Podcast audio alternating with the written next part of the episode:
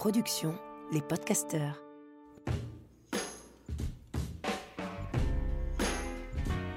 Bienvenue dans mon podcast. Je suis Lily Barbery et je vous propose de partir à la rencontre de celles et ceux qui m'inspirent. Les femmes et les hommes qui changent le monde à leur échelle, ceux qui l'interrogent et qui proposent de nouvelles voies à explorer. Chaque épisode commence par un temps très court de méditation et se poursuit par un échange.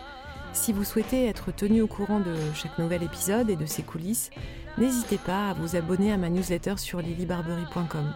Et puis, si la méditation vous a plu et que vous souhaitez suivre un cours plus long avec moi, connectez-vous à lilybarbery.tv. C'est parti. Installez-vous sur le rebord d'une chaise ou bien en tailleur, comme vous le souhaitez, et prenez le temps juste de fermer les yeux, d'inspirer et d'expirer par le nez, sans chercher à juger votre souffle, à mesurer la qualité de votre respiration, mais juste à observer ce qui est là pour vous à l'instant présent.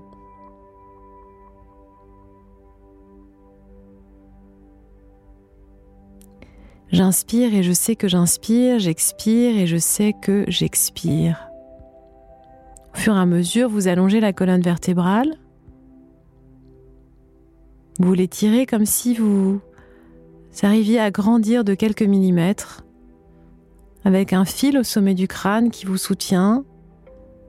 Et puis vous abaissez les épaules et vous sentez vraiment le poids du corps dans le bassin, bien ancré dans le sol.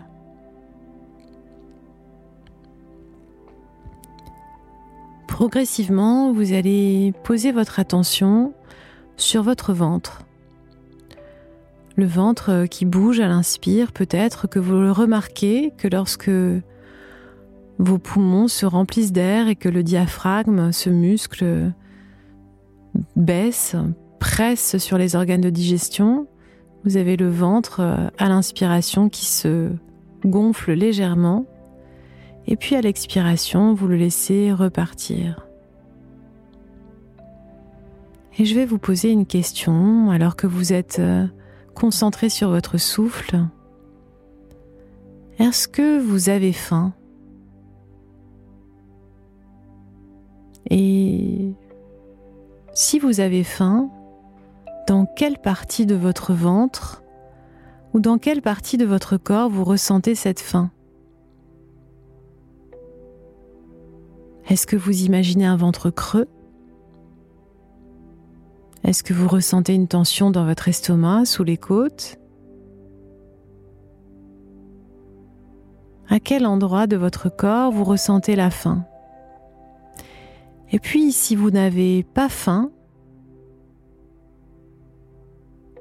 où est-ce que vous ressentez cette satiété, cette absence de faim? Qu'est-ce qui vous permet de répondre à ma question? Est-ce que vous avez faim à cet instant? Est-ce que vous avez un peu faim ou vraiment très faim? Inspirez profondément par le nez. Retenez le souffle, sentez vos poumons gorgés d'air Retenez encore quelques instants et expirez par la bouche. Alors aujourd'hui, je suis hyper heureuse de vous présenter euh, quelqu'un qui a énormément compté pour moi, euh, dont j'ai beaucoup parlé dans la réconciliation et dont je continue à parler régulièrement, qui s'appelle Olivia Vindry. Euh, alors elle me regarde. Alors c'est jamais facile quand on est face à face de dire aux gens qu'on aime, qu'on les aime, mais Olivia a eu un rôle très particulier pour moi. Je l'ai rencontrée en 2016. À l'époque, je m'étais promis, juré, craché que je ne ferais plus jamais un régime. Et puis, euh, j'ai beaucoup souffert euh, d'une prise de poids dont j'ai beaucoup parlé euh, sur mon blog, dans un article qui a fait beaucoup de bruit, qui s'appelait à l'époque Comment je me suis disputée avec mon corps. Et de fil en aiguille, j'ai décidé de reprendre le chemin des ateliers Weight Watchers, des réunions Weight Watchers. À l'époque, ça s'appelait des réunions. Aujourd'hui, ça s'appelle des ateliers. Et j'y suis vraiment allée à reculons ce jour-là parce que je me disais c'est pas possible, je remets à nouveau une pièce dans la machine. Euh, J'avais pas du tout envie de me sentir en restriction. Euh, et donc, euh, j'y suis retournée. Et là, je suis tombée sur Olivia, euh, qui m'est apparue euh, comme étant euh, totalement invraisemblable dans ce décor parce que extrêmement drôle, très vive. Je ne dis pas que les autres ne l'étaient pas, mais là, vraiment, il y avait une drôlerie qui était évidente. Et elle m'a tout de suite interpellée sur pourquoi tu es là? Et alors, elle m'a pas tutoyé, mais il y avait vraiment cette idée de quelle est votre intention? Véritable. Qu'est-ce que vous êtes venu chercher ici? Et finalement, on m'avait jamais posé cette question-là euh, avant. Euh, elle m'a intriguée, je suis revenue. Et finalement, euh, on n'a pas beaucoup parlé de poids perdu, mais plutôt de, de ce qu'on mettait dans l'assiette, de ce qu'on mettait à l'intérieur de son corps, de la manière dont on bougeait, de la manière dont on s'habillait, de qu'est-ce qu'on avait envie de raconter aux autres, euh, de comment on avait envie de célébrer la vie à travers ce corps en mouvement. Et pour moi, euh, ça a été une vraie découverte et une autre façon en fait d'envisager un changement alimentaire, parce que quand même il y en a eu à ce moment-là. Et puis, euh, en fait, euh, on a continué à rester en lien. Euh, Olivia est partie vivre en province, en Bretagne, Euh, et aujourd'hui, elle continue à accompagner des femmes, mais loin de Weight Watchers qu'elle a quitté. Finalement, je ne sais plus exactement en quelle année, mais elle va nous le dire. Merci Olivia d'être là. Merci. Ce que j'avais envie de, de, de partager en fait avec les gens qui écoutent ce podcast, c'est surtout pas une injonction à, à, faire des régimes ou à maigrir, parce que je crois qu'il s'agit pas vraiment de ça dans le travail que vous faites avec les femmes que vous accompagnez. Mais ce qui m'intrigue, c'est qu'est-ce qui a fait justement euh, que dans votre vie, vous vous êtes intéressé euh, à cet accompagnement-là? Alors moi, j'ai démarré dans la pub, où euh, donc j'ai travaillé sur des marques. Je venais de sortir euh, de l'Institut français de la mode. J'ai travaillé dans des agences de pub spécialisées dans la mode. J'ai travaillé sur des marques comme euh, Saint-Laurent, les porcelaines de Limoges, etc. Donc effectivement, imaginez euh, quelques années après chez Weight Watchers qui craignait et dont je trouvais l'image pourrie, j'aurais pas pu m'imaginer deux secondes ce saut. Mais en revanche, avec du recul aujourd'hui, donc j'ai travaillé en agence de pub sur le repositionnement de marques, de produits. Puis après, j'ai travaillé dans le monde artistique parce que parce que voilà, je je je je j'oscille dans ce milieu un petit peu. Et donc j'ai travaillé pour des artistes en musique que j'ai managé. Et là encore, c'était une façon de travailler sur l'image de quelqu'un. Mais voilà, il y avait toujours quelque chose qui me manquait et euh, et un besoin de donner du sens. Et il y a eu une séparation assez douloureuse avec euh, le père de ma fille aînée. Euh, je me suis séparée, je me suis installée avec elle, etc. Je me suis formée à l'écriture de scénarios. Et puis là, j'ai pris un peu de recul par rapport à moi. Je me suis dit, ah, ça y est, ça y est, là, je, commence à mettre des joggings, je commence à me, bon, voilà, à plus du tout faire attention à l'image et à à l'estime que je pouvais m'accorder. Il faut que je me réveille.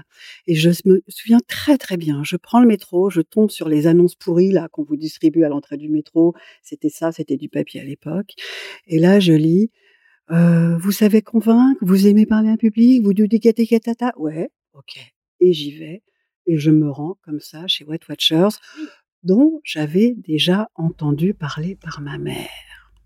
Voilà. Incroyable, parce qu'en fait, euh, euh, moi, je pensais que euh, le parcours d'une animatrice euh, chez Weight Ouais, Watchers, ouais.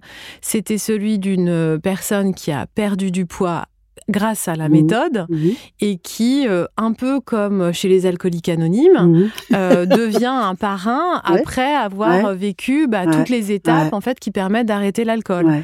Euh, et donc en fait, ça s'est pas du tout passé ça comme s'est ça. pas du tout passé comme ça. Il faut absolument faire une réclamation Watchers.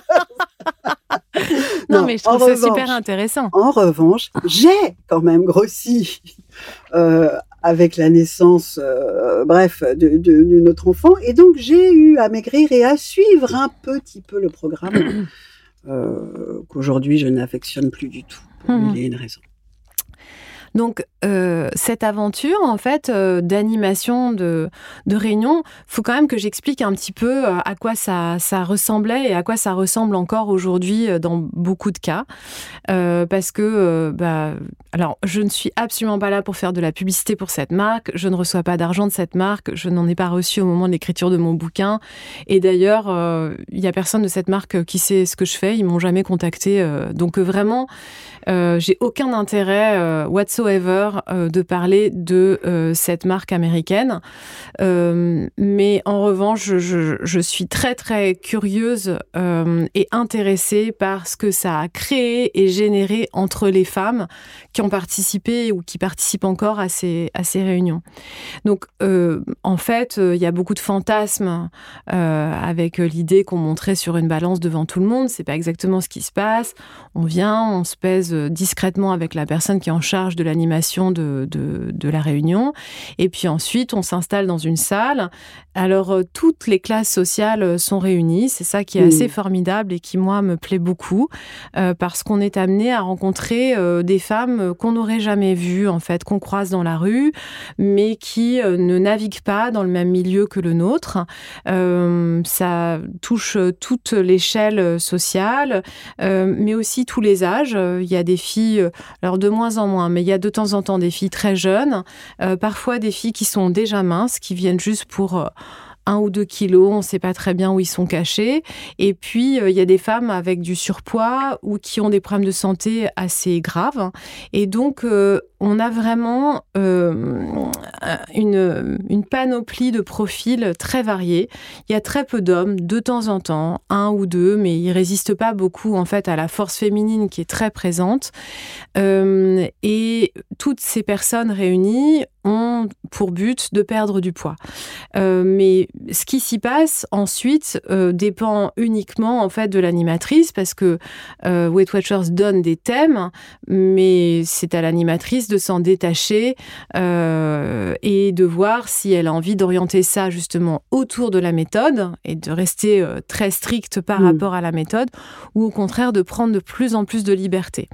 Et donc, ben finalement, c'est une réunion de gens qui souvent euh, mangent euh, pas forcément avec euh, de la conscience de ce qu'ils mettent à l'intérieur de leur corps, qui ont grossi pour des raisons très différentes. Certaines ont eu un bébé, d'autres ont arrêté de fumer, d'autres ont un traitement médical, d'autres viennent de traverser une ménopause un peu compliquée, sans aide hormonale. Enfin, il y a plein de raisons qui font que, et puis il y a parfois des, personnes qui ont des troubles alimentaires euh, chroniques euh, et qui ont déjà fait euh, cinq ou six fois ou dix fois la méthode Weight Sans véritablement tenir bon. et donc, dans, dans ce moment-là, en fait, c'est très dépendant en fait de la personne qui va animer et c'est ce qui a fait que moi j'ai eu envie de continuer à venir. C'était que bah, on riait vraiment beaucoup. En fait, moi, j'ai énormément ri avec vous. Hmm.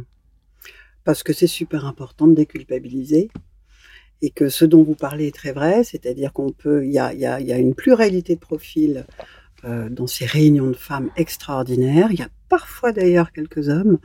Et en fait, ce qui est très beau, c'est que toutes se rejoignent sur les mêmes besoins.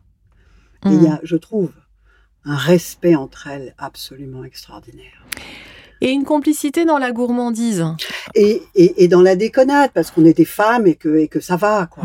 Et qu'on et qu'on sait très très bien qu'on essaie de se la jouer à l'envers, euh, et c'est ça que j'apprécie beaucoup. Mhm. Ouais, ouais. Et, et, en fait, euh, donc vous vous êtes retrouvé en fait à animer. J'imagine peut-être que vous aviez d'autres activités euh, parallèles, mais il y avait une dimension thérapeutique quand même qui était assez forte. Ça, vous l'avez acquise? Comment ça s'est passé? Parce que j'ai l'impression que vous êtes formé à bien d'autres choses. Mm. En fait, je suis arrivée donc chez Wet Watchers que je que j'ai démarré, que j'ai appréhendé, euh, et euh, j'ai tout de suite ressenti quelque chose d'assez déconnant dans ce principe des points. Euh, et je sentais qu'il pouvait y avoir que ce quelque chose pouvait s'appeler la restriction cognitive. J'avais une amie qui était, euh, qui est toujours psychiatre et qui m'a dit, écoute Olivia, viens, viens voir une conférence. Et là, je me suis retrouvée euh, à une conférence de scientifiques qui parlait justement de la restriction cognitive. Et, et je me suis dit, bah ouais, bah en fait, avec What Watchers, on est pile dans ce qu'on appelle la restriction cognitive. Est-ce que vous pouvez la définir? La restriction cognitive, c'est le fait de contrôler son alimentation pour pouvoir contrôler son poids. Et donc, c'est d'adopter une ou des règles. Et les règles d'ailleurs qu'offrent tous les, régimes. Donc, ça peut être je pèse et je compte ce que je mange, euh, le jeûne intermittent des 16 heures, c'est-à-dire aller que un ou deux repas par jour, ce qui fait que je retire de l'alimentation. Euh, ça peut être trois repas, pas plus, pas moins. Ça peut être du son gluten, ça peut être plein de choses aberrantes. Et je pique tout ça, je me crée euh, mon propre euh, mon propre et il y a un moment donné je dis bah, bah voilà. Ah bah miracle. Et eh ben j'ai maigri. C'est exactement ça qu'il faut faire. J'ai tout compris. Contrôler mon alimentation pour pouvoir contrôler mon poids. Sauf que quand je sors de ces phases de privation parce que la vie parce que l'été, parce que des caipirinhas, parce que du rosé, parce que de la mozza, parce que des barbecues, parce que l'hiver, les plats de nos grands-mères, parce que le chocolat chaud, parce que la galette des rois, parce que les crêpes, etc. Je reprends du poids et je retrouve avec un amour infini tout ce qui m'avait manqué. Tout ce qui m'avait manqué. Et donc, de façon très exagérée, je me remets à les consommer. Et ce qui est très embêtant dans cette histoire, c'est que je, je cumule donc ces périodes de régime et de sortie de régime. Et il y a un moment où mes sensations physiologiques de faim et de rassasiement sont contrôlées par mes croyances, mes habitudes et des règles. Et que je ne sais plus si j'ai faim. Je ne sais pas si je n'ai pas faim. Je crois que je suis crevée. Ah non, je suis peut-être... Je ne sais plus. Et là, c'est très, très embêtant puisqu'on va contre nature. Hmm. Oui, en fait, euh, c'est... Euh, bon, moi, c'est vraiment un sujet qui me passionne, hein. euh, qui me passionne et que j'ai pas résolu à titre personnel, avec des phases où je suis complètement en lien avec mes sensations et des phases où c'est plus difficile. Euh, parce que euh, bah, quand on a connu des troubles du comportement alimentaire, moi, c'était tôt dans ma vie, entre 20 et 30 ans, euh, j'ai un souvenir de ça très fort. Donc, c'est comme, comme une drogue qu'on maîtrise bien, mm. c'est-à-dire être autant drogué au contrôle qu'à la négligence totale de soi. Ouais. Euh, au tout ou rien en fait. Mm. C'est-à-dire que dans la restriction, euh, il y a quelque chose de hum, jouissif parce qu'on a l'illusion qu'on contrôle le monde entier, en fait. Pas simplement son corps, puisqu'il y a un effet sur le corps, mais aussi euh, le monde qui nous entoure, puisque on voit que ça a un effet sur notre humeur, d'avoir perdu du poids, que on se sent puissant, euh, et on a l'impression que finalement on peut faire ça toute sa vie et même aller plus loin encore. Euh, parfois, il y a l'invention de nouvelles règles par-dessus les règles qui avaient été fixées, et ça, on le voit très souvent chez des personnes qui suivent euh, alors maintenant, il y a tout un tas de mots pour réinventer le mot régime, d'équilibre alimentaire, de euh, d'intelligence euh, dans l'alimentation. Mais en fait, ça revient toujours à créer des règles mentales pour prendre le pouvoir sur les sensations corporelles. Mmh. Et, et, je vois bien que il y a énormément de femmes qui vont toujours un petit peu plus loin que ce qu'on leur a demandé et qui ont d'ailleurs bien du mal, une fois qu'elles se sont habituées à une règle, euh, lorsqu'il faut l'assouplir. Oui.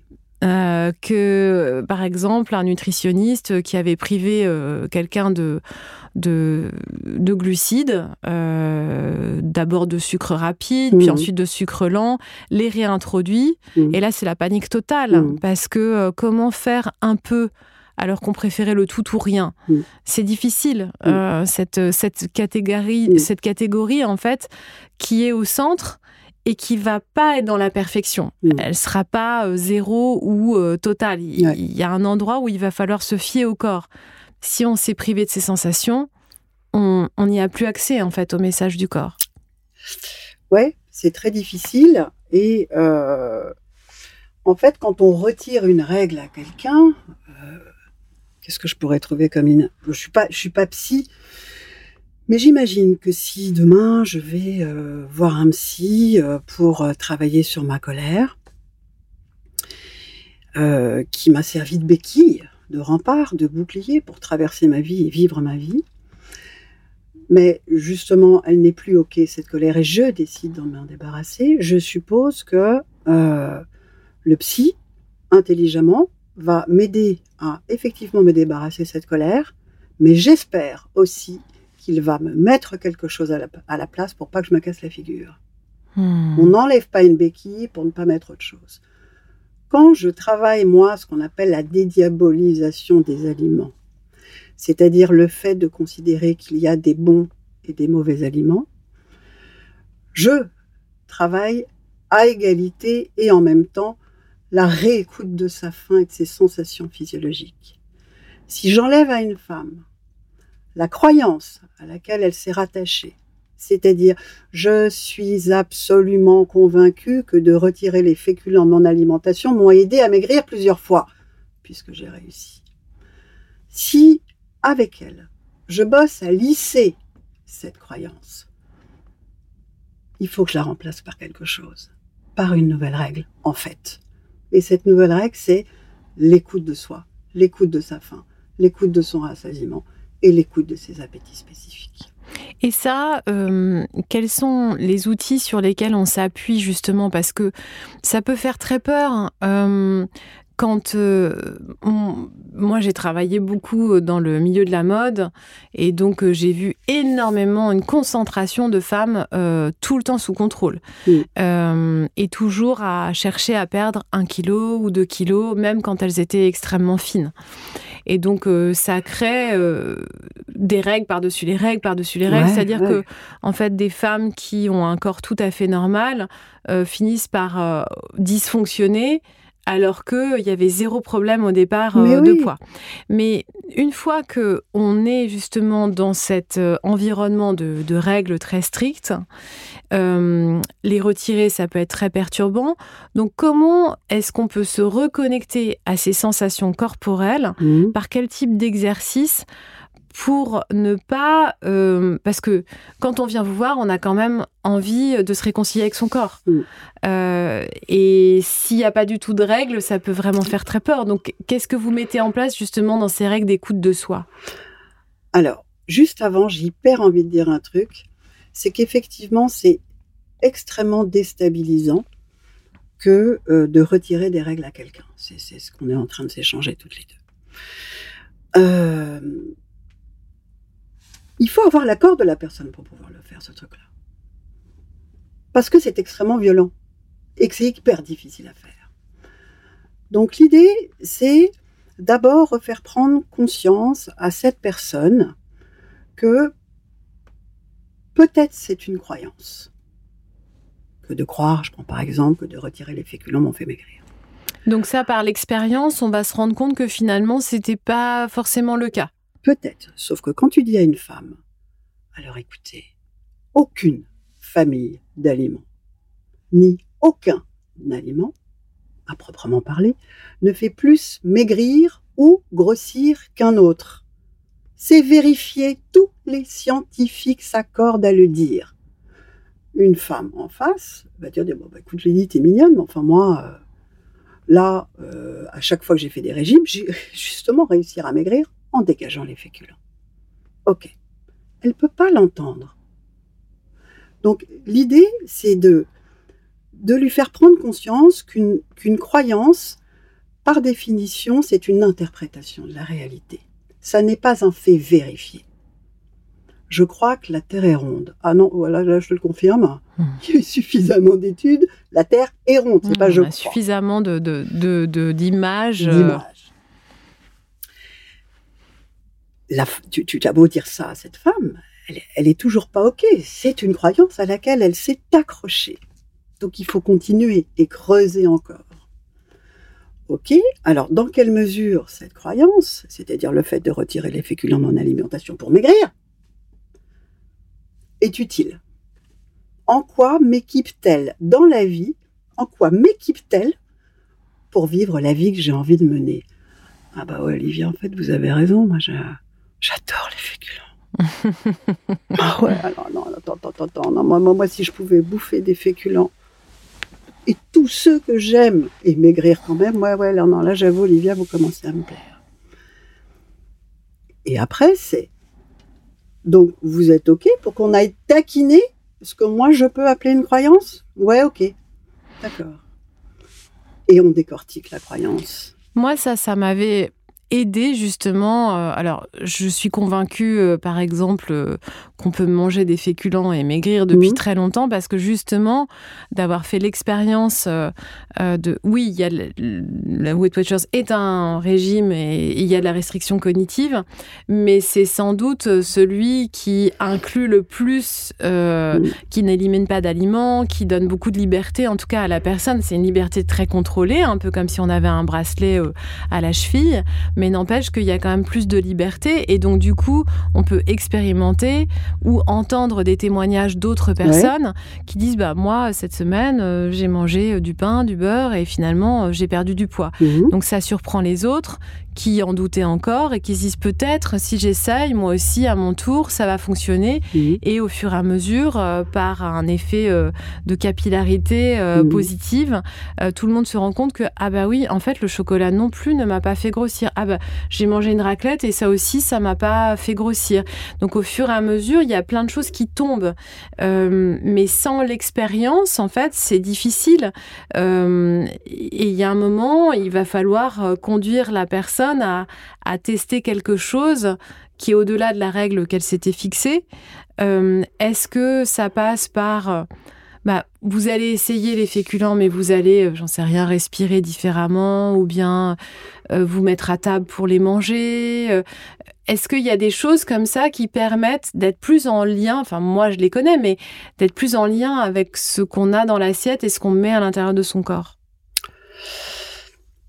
En, fait, ce dont on est en train de parler, c'est euh, ok, j'adore cette idée que je puisse de nouveau maigrir avec des féculents. Allez, banco, je vous fais confiance là parce que vous êtes tout en train de le dire. Allez, on y va.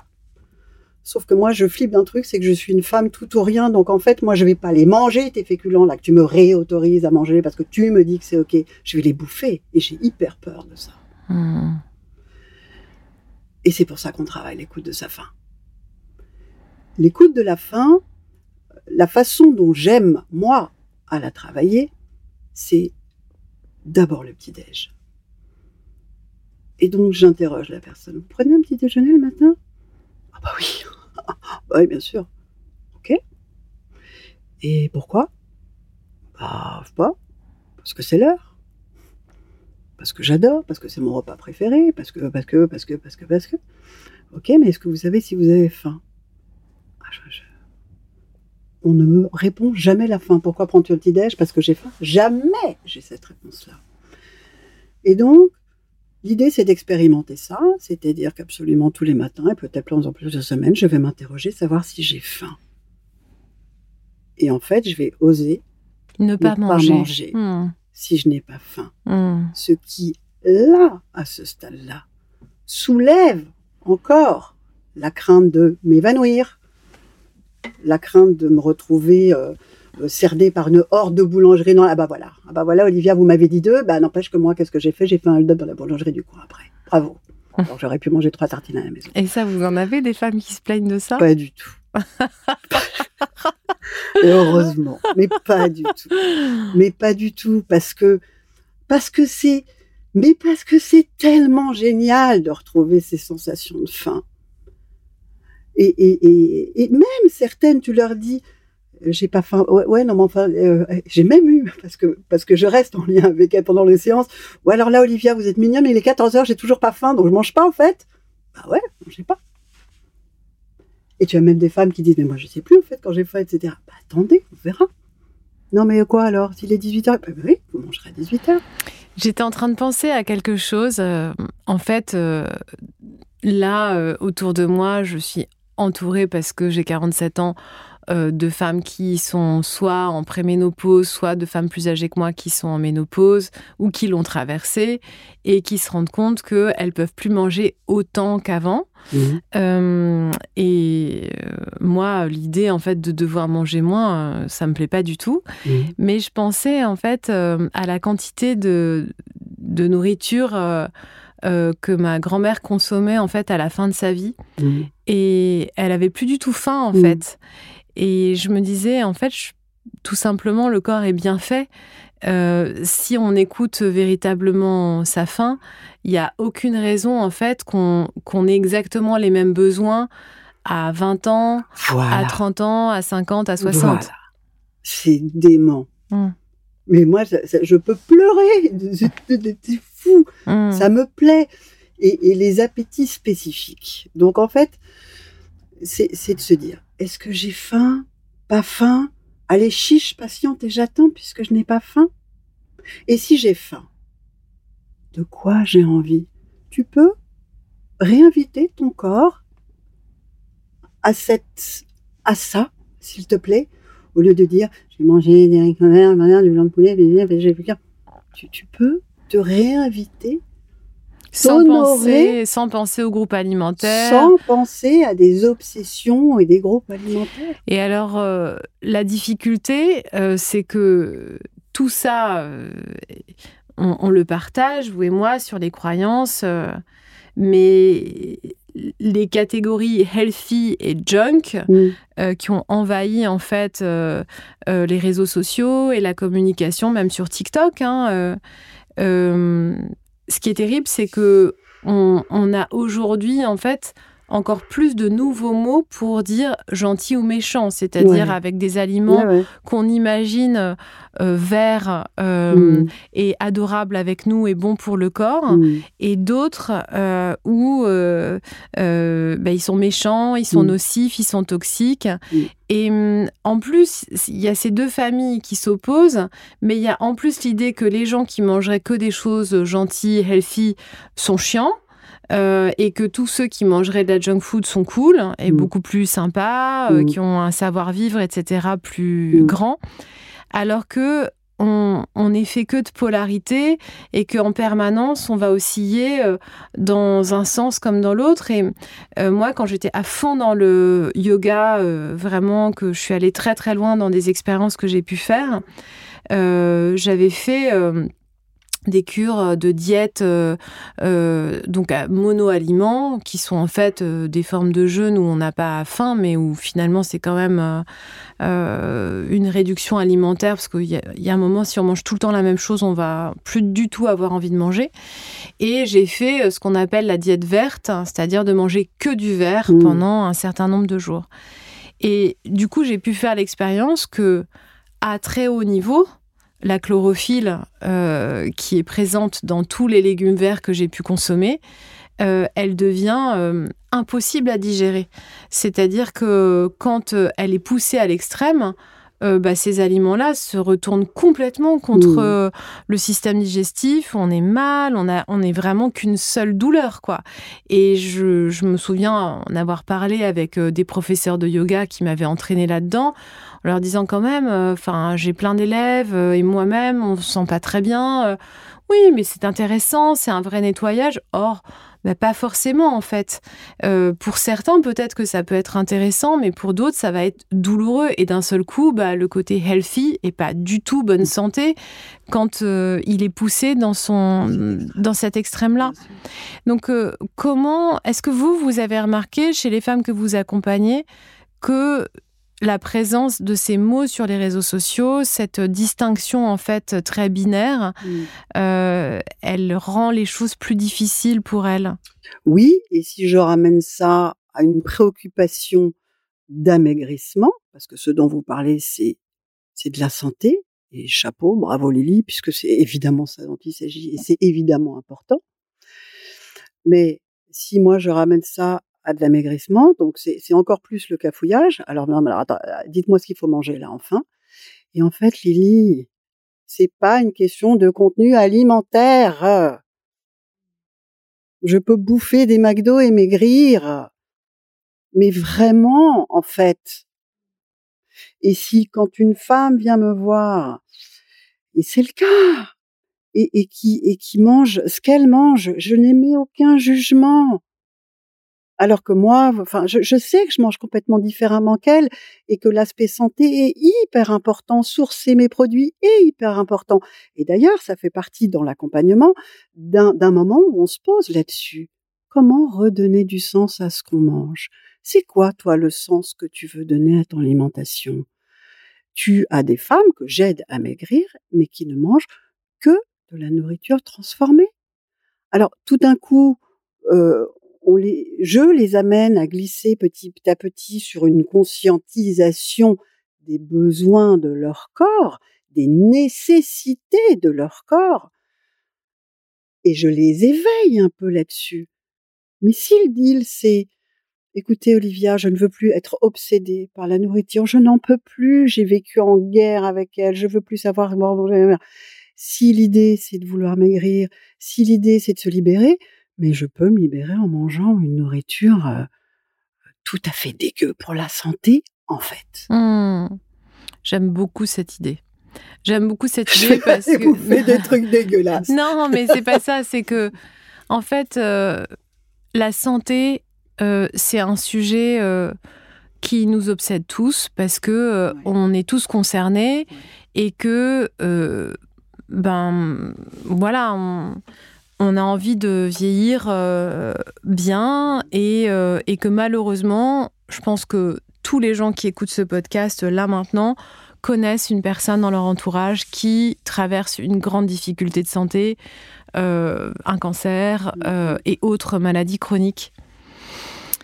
Et que lorsque on a frôlé ça, en fait, ben, on a tous envie de, voilà, être mince, c'est pas simplement être mince, c'est aussi euh, imaginer que ce corps va vivre longtemps, euh, euh, traverser, être capable en fait de, vivre des épreuves. Donc les épreuves de la vie, de toute façon, elles seront là, mais que ce corps soit à notre service en fait pour les traverser.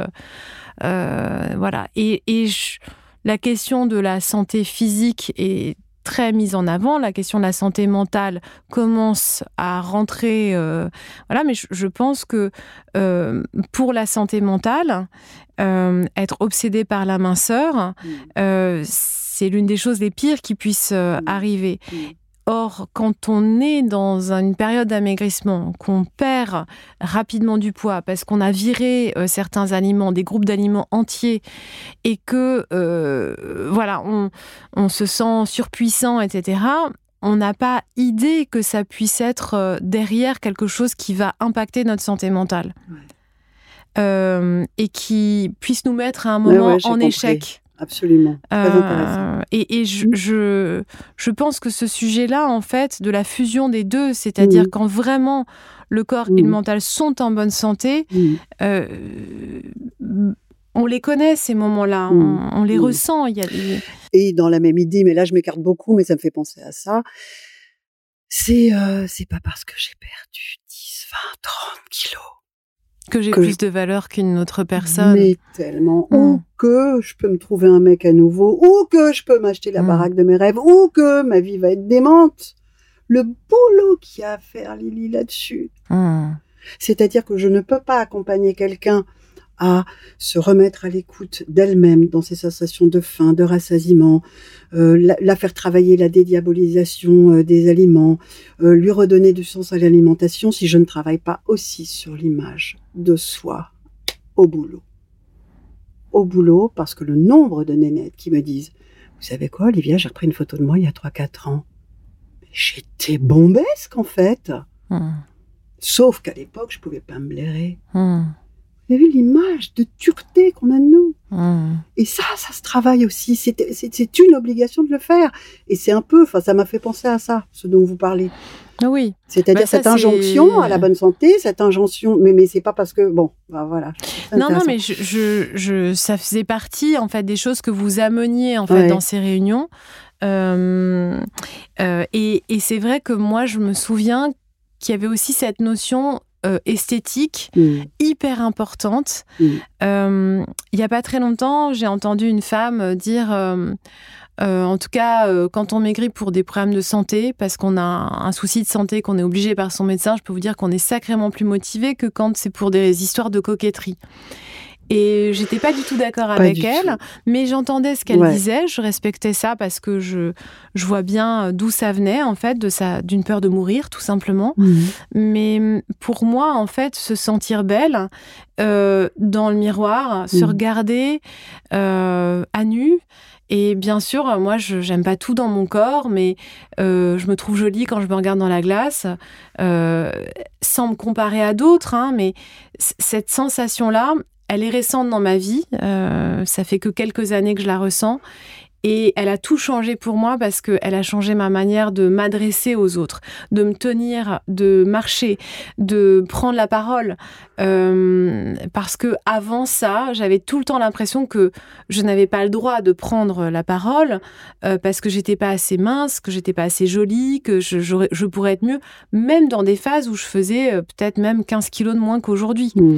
Donc cette notion en fait euh, de se sentir belle qui est reléguée à la coquetterie euh, comme si c'était quelque chose d'en dessous de tout, euh, eh bien, il me semble que vous, vous l'amenez comme, comme une réconciliation possible avec des fibres de santé mentale oubliées. Absolument. C'est exactement ça. Et, hum, et, du coup, vous jouez aussi beaucoup avec euh, le vêtement, c'est-à-dire, euh, je, me souviens que vous disiez, bah, peut-être qu'il y, qu'il y a ce vêtement que vous aimez ou, ou, que vous allez vous acheter ou bien qui est déjà dans votre armoire, euh, bon, sans que ce soit le jean de nos 15 ans, mais, mais quelque chose qui nous fait vibrer, quoi, qui nous donne envie. parce que ça peut être en fait un, une impulsion qui nous donne envie de, de nous respecter, en fait, à nouveau c'est renouer, euh, renouer avec sa féminité à travers effectivement euh, les habits, euh, un accessoire. C'est également apprendre à se déconnecter des réseaux qui peuvent être extrêmement délétères pour certaines. Voilà, on n'est pas tout égal devant ces réseaux sociaux et ça peut vraiment être le terrain euh, de comparaison, de, comparaison et de et de prouver, prouver que j'ai assez de blé. Regarde la preuve, j'ai les derniers machins. Prouver que j'ai une belle maison, prouver que j'ai un beau mec, prouver que j'ai un. ça va quand on se hmm. détend un peu? Euh, voilà, quand on sait que ça peut être euh, une part d'exagération et de mensonge aussi, à juste faire le beau sur les réseaux et pleurer toute seule quand on est chez soi. Donc il y a tout un travail à faire là-dessus aussi. Et puis il y a bouger. oui, ça c'est ça c'est une clé euh, qui bouger pour se dire ah mais c'est hallucinant, mon corps est capable de ça. Mmh. Et moi je me souviens tellement de vous euh, euh, chez Wet Watcher justement ou au démarrage au fond de la classe, planqué, en train de bouffer, hein, mais planqué, etc.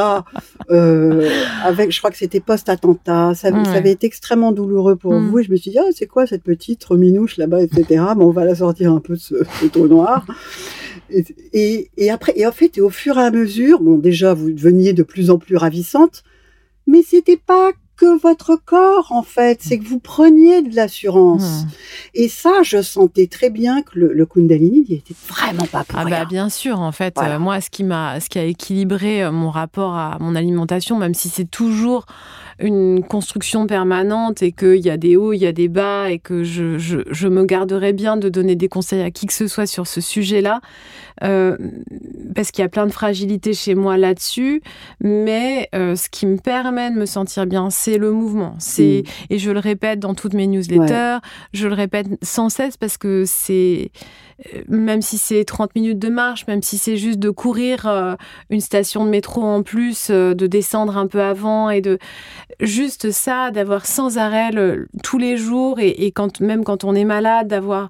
J'ai vu cette ce film sur Netflix, le documentaire qui s'appelle La Symphonie américaine de John mm. Baptiste, et on voit que avec sa femme qui est atteinte d'une leucémie après sa grève de moelle osseuse, il la pousse à se lever et à faire des pas chassés dans le, dans le couloir de l'hôpital. Et pour moi, c'est l'un des moments clés, en fait, euh, de, de, ce documentaire qui m'a bouleversée, de vraiment de, ce mouvement, en fait, qui mmh. continue à être présent quelle que soit la situation dans laquelle on est. Et je voudrais terminer euh, cet entretien par une chose qui a été aussi très importante et qu'on partage euh, toutes les deux, c'est la notion esthétique, mais cette fois à table. Ouais. C'est-à-dire que on, vous répétez souvent qu'on ne mange pas que des aliments, euh, qu'on partage euh, des sentiments, qu'on absorbe de la beauté, qu'on se nourrit euh, des, des, senteurs autour de nous, de, de ce qu'on voit, et que ben moi j'adore mettre en scène, mm. même s'il n'y a pas grand-chose à manger de dingue, mais des fois, je sais pas, la, table est dingue et, et, mon mari et ma fille disent bah du coup on mange juste ça, mais mais moi ça me plaît en fait cette espèce de euh, de ne pas garder les belles assiettes et les jolis couverts pour le dimanche, mais de se surprendre en fait mm. avec la table parce que ça aussi, ça va participer à la satiété. Et c'est une façon de ralentir la cadence avec laquelle on mange qui est absolument géniale. Mm. C'est-à-dire qu'être euh, en survette, un peu ouvert, avec une chaussette trouée, une pauvre table à vachie devant la télé, bah, euh, voilà, euh, à regarder en plus un truc absolument épouvantable, tu vas manger des choses qui sont à hauteur de ce programme épouvantable et complètement naze. Si en revanche tu travailles vraiment l'esthétique de ta table, mais comme dit Lily, ça peut être simple, chacun ses goûts surtout, mais on prend grand soin de soi. Et je me souviens juste, et puis après j'arrête, mais c'était vachement intéressant. Bon, un peu Michel concierge, mais quand même vachement intéressant. Euh, c'était une, une espèce de télé-réalité où on avait invité deux familles au resto. Dans un resto, euh, on avait soigné la présentation, le personnel était aux petits soins, et dans l'autre, totalement pourri, avec euh, un personnel totalement loser, tu l'appelais dix fois pour qu'il vienne, etc.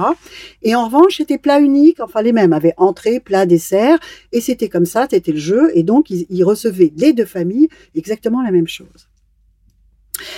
La famille dont on, euh, à qui, à qui, euh, dont on avait pris soin, dont on avait pris soin, n'a pas tout mangé, Lily. Hmm.